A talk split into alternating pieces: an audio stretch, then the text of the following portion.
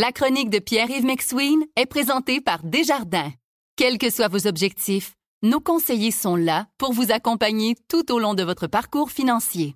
Voici la chronique économique de Pierre-Yves McSween. Alors, serez-vous millionnaire volontairement? Pas nécessairement. Oui, euh, Louis, je t'annonce ça ce matin. Il y a plusieurs auditeurs qui nous écoutent. Oui. Qui réalisent peut-être pas Hmm. qu'ils seront millionnaires. Et là, je sais que Louis, c'est choquant, euh, parce que ça a l'air souvent d'une affaire de privilégié. On pense au la vigueur dans les années 80, être Oui. millionnaire, ça change une vie. Non.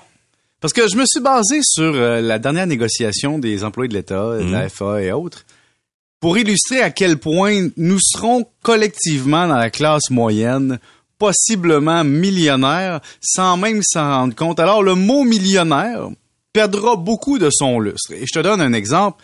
Disons qu'une famille régulière, un ménage, là, se dit, bon, c'est quoi mon ma valeur? hein? Comment je peux me définir comme millionnaire? Ben, c'est quand Ouais. tu as un actif ou un passif, c'est-à-dire tes avoirs moins tes dettes. hein?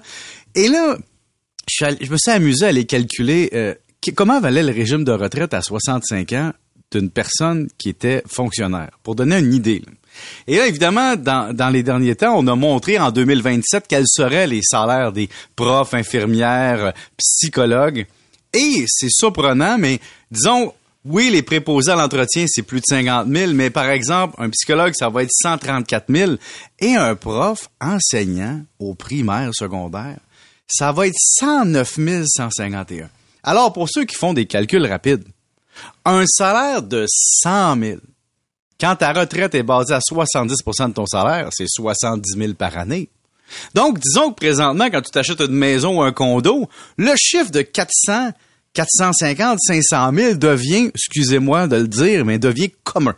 Une maison d'un demi-million maintenant, ce n'est plus un, Un château. château, ben non. non, c'est un bungalow à Repentigny. Ouais. Alors, on fait le calcul, Louis.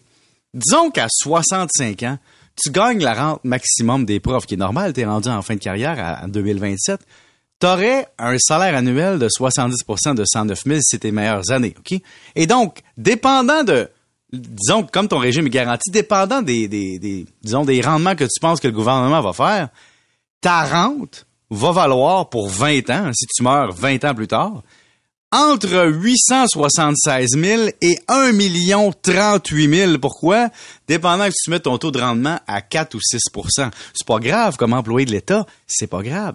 Est à toi, peu importe ce qui arrive. Mais je vais aller plus loin. Disons que t'es chanceux, t'as des bons gènes, puis que tu dures 30 ans. Ben, 30 ans, ta rente va valoir entre 1 million et 1 million 3. Et là, on jase, Louis. Ouais. J'ai pas encore parlé du conjoint de la conjointe, puis j'ai pas encore parlé de la maison. Et donc, ce que je suis en train de te dire, c'est que deux profs qui couchent ensemble, qui font des enfants, qui séparent pas, qui s'achètent une maison, qui la payent sur 25-30 ans, multimillionnaire sur papier. Maintenant, tu vas me dire, Pierre-Yves, tu en train de me dire qu'être millionnaire, ça vaut plus grand-chose? C'est pas que je suis en train de dire, mais un peu. L'inflation fait en sorte que, aujourd'hui, si vous pensez pouvoir être retraité de la classe moyenne avec un régime de retraite et ne pas être millionnaire en couple, c'est presque impossible. Pourquoi les gens ne réalisent pas? Parce qu'ils l'ont pas d'en face. Ouais. Quand je te garantis une rente à vie, tu t'en rends pas compte. Évidemment, là, tu as le truc des travailleurs autonomes versus les salariés. Les salariés ont une garantie de devenir millionnaire. Les travailleurs autonomes, ben, je parle de ceux qui ont un régime de retraite, là. et les travailleurs autonomes, c'est l'inverse. C'est qu'ils ont une chance de faire plus, mais avec plus de risques, et peu de gens mettent euh, le premier dollar gagné en épargne, évidemment. Mais c'est vous pareil. Vous écoutez la chronique économique avec Pierre-Yves McSween.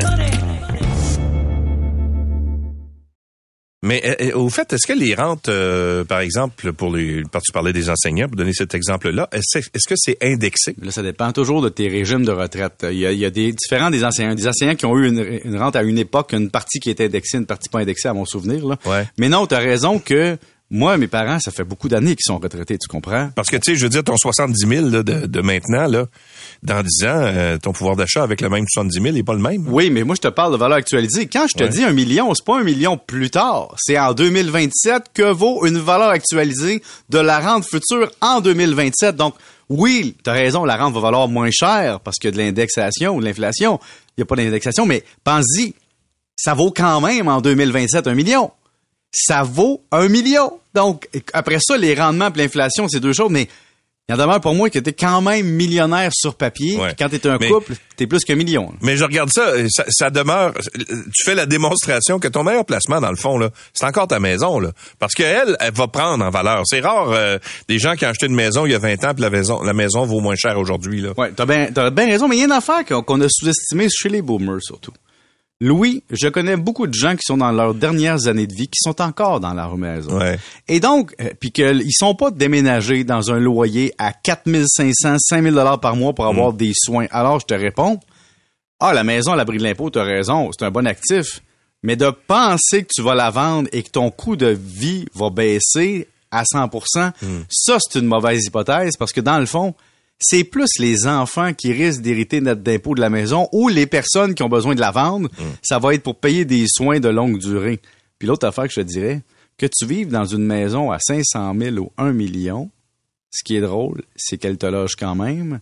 Tu vas quand même à la salle de bain et tu dors quand même. Et donc, la valeur de la maison à la débris de l'impôt, c'est une chose, mais l'utilité de la maison dans laquelle tu vis en est une autre. Ouais.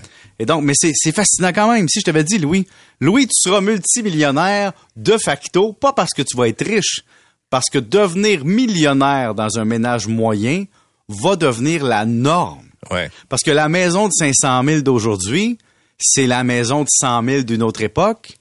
Le 100 000 de salaire d'aujourd'hui, c'est le 48 000 d'une autre époque. Ouais. Et la- donc, la, maison de 500 000 d'aujourd'hui, c'est la maison d'un million dans 10 ans. Peut-être, peut-être pas, mais t'as raison, il y a des possibilités. Alors, quand on dit aux jeunes, tu sais, des fois on dit aux jeunes, comment se fait que nos jeunes ont moins accès à la propriété, tout ça? On oublie que tout a été, a été indexé, puis chaque, chaque génération s'est dit, mon Dieu, on a donc plus accès à la propriété. Donc, c'est quelque chose qui, qui perdure dans le temps. Monsieur McSwain, merci beaucoup. Salut, salut mon futur millionnaire.